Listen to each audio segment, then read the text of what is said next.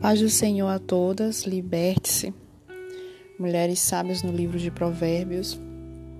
Vamos dar início hoje ao capítulo 2. Encerramos o capítulo 1. Tivemos grandes aprendizados dentro desse capítulo. E hoje nós vamos para o capítulo 2, trazendo mais uma característica da sabedoria. A última característica que nós vimos foi a clareza. É, apesar de nós acharmos tão distante de nós ser sábia em alguns momentos, é, uma das características da sabedoria é a proximidade que ela tem de nós. A sabedoria ela está perto, ou seja, ela está sempre à nossa disposição. Provérbios capítulo 2, do 1 ao 5. Filho meu, se aceitares as minhas palavras e esconderes contigo os meus mandamentos, para fazeres atento à sabedoria ao teu ouvido e para inclinares o teu coração ao entendimento, e se clamares por entendimento e por inteligência alçares a tua voz, se como a prata a buscares e como a tesouros escondidos a procurares, então entenderás o temor do Senhor e acharás o conhecimento de Deus. Então, aqui nesses versículos, ele vai nos dar o passo a passo de como achar o temor do Senhor e de como obter o conhecimento de Deus algo que nós achamos tão distante de nós, algo que nós achamos impossível temer a Deus ou obter o conhecimento de Deus. Nesses versículos ele vai nos falar é, o passo a passo de como alcançarmos isso. E nesse passo a passo nós vamos entender que essa é a nossa parte no processo. No texto nós vamos ver aqui verbos como aceitar, fazer, estar atento, clamar, buscar, sugerem uma devoção sincera a uma tarefa que tarefa é essa? Descobrir e fazer aquilo que é certo. Descobrir o que é certo e fazer o que é certo. Essa é a nossa parte do processo.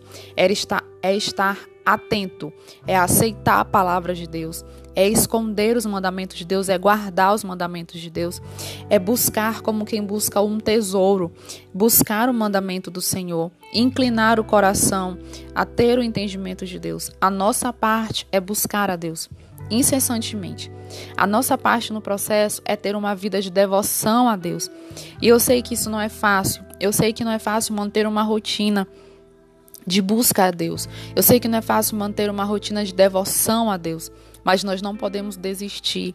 Nós não podemos passar um dia sequer sem olhar para o céu e falar com o nosso Criador e mostrar a Ele não às pessoas, mostrar a Ele o nosso interesse em tê-lo, o nosso interesse em buscá-lo, o nosso interesse em ter o conhecimento dele, em ter o temor do Senhor, o nosso interesse em fazer o que é certo. Porque fazer o que é certo, ter sabedoria, agir com sabedoria é uma escolha. Quando nós estamos a ponto de fazer algo, nós temos duas opções. Duas opções. Digamos que nós estamos numa situação que nos confronta, que nos desagrada. Nós temos duas opções: nos acalmar e resolver na calma, ou enfrentar aquela situação com toda a raiva, com todo o ódio, com toda a ira do momento, meter os pés pelas mãos, ser impulsiva e não resolver nada. Nós temos duas opções. Nós temos uma escolha a fazer. Então, Todos os dias nós temos escolhas a fazer. E agir com sabedoria é uma escolha. Ser uma mulher sábia é uma escolha. Nós somos instruídas a fazer a nossa parte, buscar. Escolha todos os dias buscar a Deus. Escolha todos os dias tirar um momento, nem que seja de cinco minutos hoje. Não deu para ser um tempo maior, mas deu para ser um pouco menor o tempo, mas use esse tempo em buscar a Deus. É uma escolha. Você sabe o que é certo, você sabe o que é errado. Você sabe o que mancha a sua imagem como cristã. Escolha não fazer isso. Escolha não manchar a sua imagem como cristã. Escolha não manchar a sua imagem como mulher de Deus. Escolha não manchar a sua imagem como jovem de Deus. É uma escolha.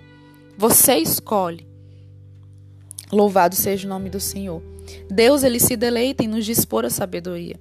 É um prazer que Deus tem em nos dar essa sabedoria. Provérbios 1, 23 nos diz: Convertei-vos pela minha repreensão, que eis que abundantemente derramarei sobre vós o meu espírito e vos farei saber vos farei saber as minhas palavras. Então, quando nós escolhemos nos converter a Deus, ouvir a Deus, aceitar as suas palavras, ele vai derramar o espírito dele sobre nós de forma abundante, é sem medida, é de forma abundante.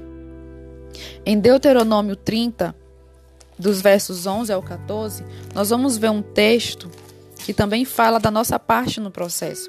É importante nós lermos textos onde mostram o que nós temos que fazer para alcançar aquilo que Deus tem para nós. Deuteronômio 30. Você pode estar abrindo a sua Bíblia se você estiver ao alcance no momento. Deuteronômio 30, do 11 ao 14, vai dizer assim, ó. Porque este mandamento que hoje te ordeno não é encoberto e nem está longe. Não está nos céus para você dizer quem vai subir lá no céu e nos trazer para que a gente escuta e faça. Ele também não está lá no fundo do mar para você dizer quem é que vai lá no fundo trazer e nos fazer ouvir para que a gente faça. A palavra está muito perto de ti Onde que ela está? Louvado seja o nome do Senhor. É por isso que eu estou dizendo que a, a, sabedoria ela está perto de nós. Ela não está longe. Onde que ela está? Na tua boca e no teu coração para a fazer. Na tua boca e no teu coração para a fazer. Deus fala através de Moisés. A forma de termos a sabedoria sempre perto de nós. Verso 10 é o, a nossa parte. Como que eu vou ter a sabedoria em meus lábios e em meu coração? Quando deres ouvidos à voz do Senhor teu Deus, guardando os seus mandamentos, seus estatutos escritos neste livro da lei. Quando te converteres ao Senhor teu Deus, com todo o teu coração, com toda a tua alma, você observa, a partir desse texto, que há áreas da sua vida que ainda não são convertidas à palavra, há áreas da sua vida em que você ainda é presa onde você ainda não conseguiu se libertar, há áreas da sua vida que colocam em questão a sua identidade como mulher de Deus, como mulher cristã, há áreas em sua vida que as pessoas olham e ficam na dúvida se você serve a Deus verdadeiramente ou não. Então a palavra de Deus para você nessa nesse dia é: se converta de todo o coração, de toda a tua alma, e assim a sabedoria estará nos teus lábios e no teu coração. Guarda os mandamentos. A Bíblia não é ultrapassada. A Bíblia não tem prazo de validade. Ela é um livro atual. Ele é o meu manual, é o teu manual de vida cristã. Segue o que está na Bíblia. Para de seguir o que os teus olhos veem. Hoje em dia existem formas e formas de ser um cristão. Hoje, hoje em dia existem formas e formas de evangelhos. Tudo isso entre aspas, porque a verdadeira forma de servir a Deus está descrito na palavra. Ela não mudou. A palavra de Deus continua inerrante, continua infalível. É a única, é a mesma. Vamos seguir esta palavra. Reconheça que você precisa se converter para que a sabedoria esteja perto de você e encare o processo de conversão. A questão às vezes não é a falta de sabedoria, mas nós que não desejamos de fato sermos uma, uma mulher sábia, uma pessoa sábia. Provérbios 2, 2, que é o capítulo que nós estamos vendo hoje, ele fala sobre o coração, que o nosso coração tem que estar inclinado ao entendimento.